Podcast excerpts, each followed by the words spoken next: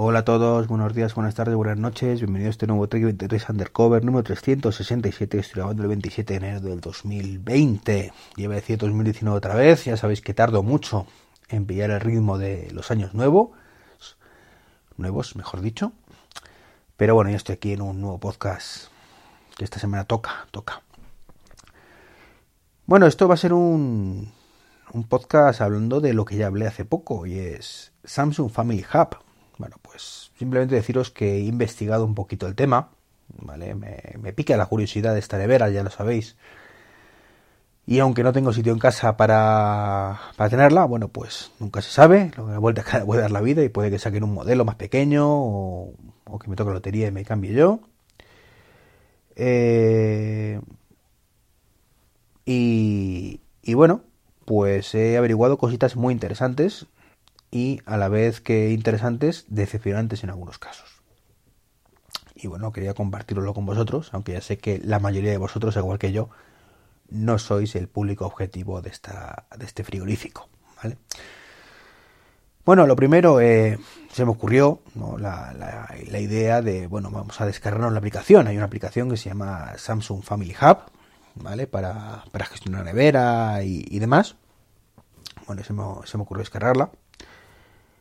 Y bueno, lo primero que te pide es una cuenta de Samsung. Yo ya tengo una cuenta de Samsung, ya que tengo varios televisores de la marca. Pero al meterla, pues me dice que me tengo que ir al frigorífico y eh, darla de alta, ¿vale? En el propio frigorífico, la pantalla táctil, algo razonable, para poder configurar todo y a partir de ahí empezar a, usarlo como, como debe ser, ¿no?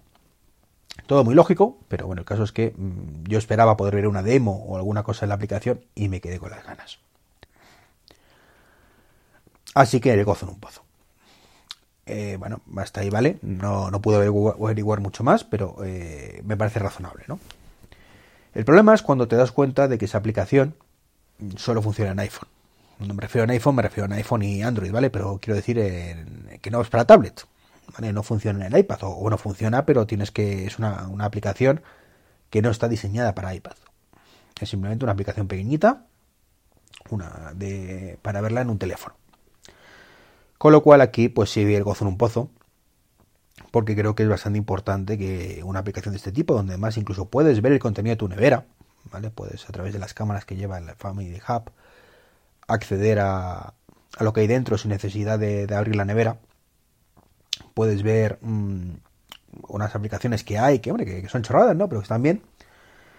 Eh, puedes ver, como digo yo, em, cuadros o dibujos que haya hecho los niños o notas que hayan podido dejar a mano, alzada, a mano alzada. Pues todo eso lo puedes ver en el teléfono, pero no puedes verlo en un iPad.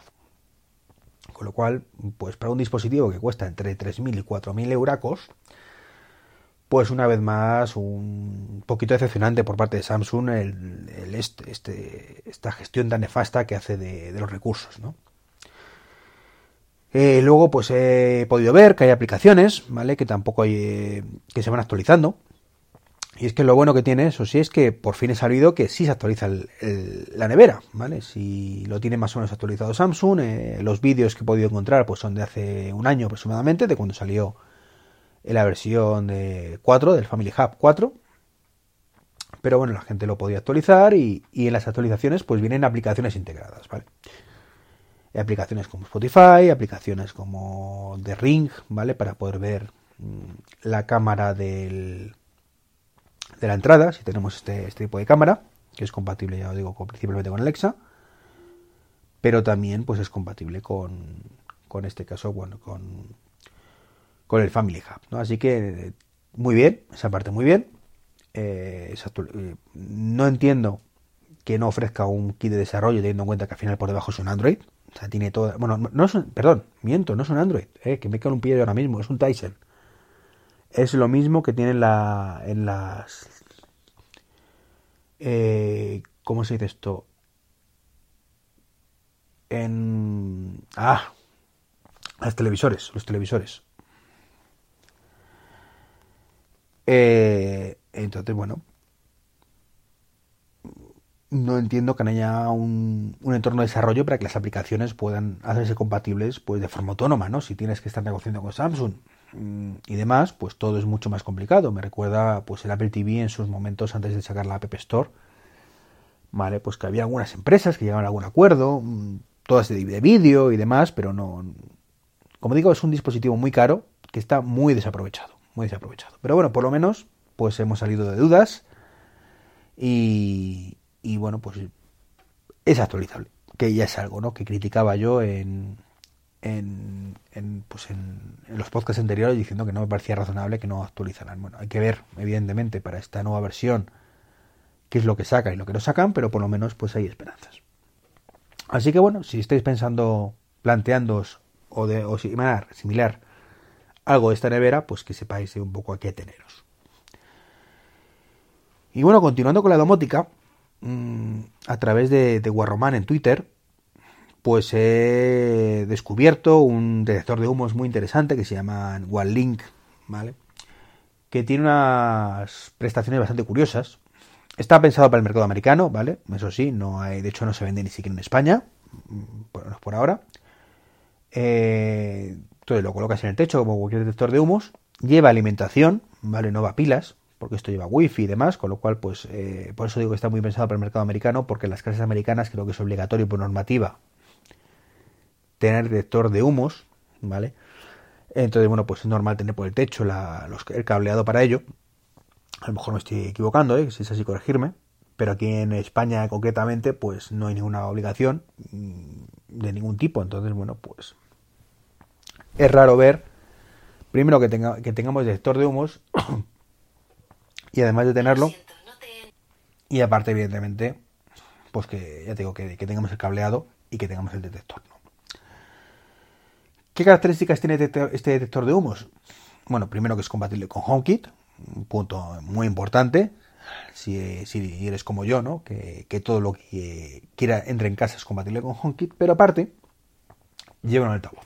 Un altavoz, además dicen que de buena calidad, para empotrar, eh, como digo, en el techo, en, con ese detector de humos al ponerlo, y que además ese altavoz pues, va a ser compatible con AirPlay 2, ¿vale? Mediante una actualización de firmware va a ser compatible, con lo cual genial. Y aparte, otra funcionalidad muy chula que tiene es que lleva, pues, nuestra querida Alejandra, ¿vale? O, como que, sí, iba a decir Amazon Echo, pero no, es Alejandra. Que por cierto se me ha, se ha activado hace un ratito. Entonces está este asistente, bueno, pues permite poner música de como cualquiera. No, os voy a contar nada nuevo de, este asistente, ¿vale? Pues eh, que, tengo en el Amazon Echo Spot o en los Echo Dot de casa o los Echo Show que tengáis vosotros, pues lo mismo, ¿no? Pues permite poner toda esa gestión, hacerla otra vez suya. Y eso me hace pensar que, bueno, una vez más, ¿no? No es nada nuevo, pero ¿qué espera, ¿a qué espera Apple ¿vale? Para, para ese Sirio S que, que lleva rumoreándose un año y pico, para sacarlo. Ya lo dije en su momento y lo repetiré hasta la saciedad. O sea, necesitamos que eh, nuestro asistente de, Apple, ya sabéis, eh, la que empieza por S, que va Siri para los amigos, eh, esté en más sitios. Es que Apple está empujándonos, de verdad, está empujando a sus usuarios, no voy a decir a caer en las manos de Google, ¿vale? Porque es cierto que la integración que tiene Google, ya he dicho muchas veces que es bastante mala, bastante mala con, desgraciadamente, con, con Apple, bueno, con todo lo que nos a Google, de hecho, eh, al, menos en, al menos en España, ojo, que, que en Estados Unidos creo que es más abierto. Pero de momento aquí en España por lo menos no tenemos esa funcionalidad. Eh, pero sí en las manos de, Amazon en este caso, porque ahí sí tenemos, pues ya digo, Apple Music, tenemos opción de nuestros calendarios, cosas un poco más chulas, ¿no? Y, yo lo que insisto siempre es, ¿por qué? ¿Por qué no, no lanza Apple ese Sirio S? O sea, que, que otros dispositivos puedan integrar Siri con ellos mismos para hacer lo mismo que hacemos con un HomePod, por ejemplo. Porque y más cuando son compatibles con, HomeKit, incluso esto, esta clase de dispositivos, ¿no? Que, que tú lo pones ahí y, puedes funcionar sin ningún problema. Entonces, bueno, pues es una pregunta un poco al aire. No creo que Tim me escuche y me conteste, pero sí me gustaría saber vosotros qué pensáis, ¿no? ¿Debería Apple lanzar un Sirio S? ¿Sí un fricazo y lo que tengo que hacer es pasar por el aro de Alejandra, pasar todo, todo mi ecosistema de Alejandra, cosa que no voy a hacer, por cierto, porque es muy inferior, pero bueno. ¿Qué pensáis? Bueno, pues esto es un poco lo que quería compartir con vosotros este lunes. Mañana más y mejor. Ya veremos qué os cuento. Un saludo y hasta el próximo podcast.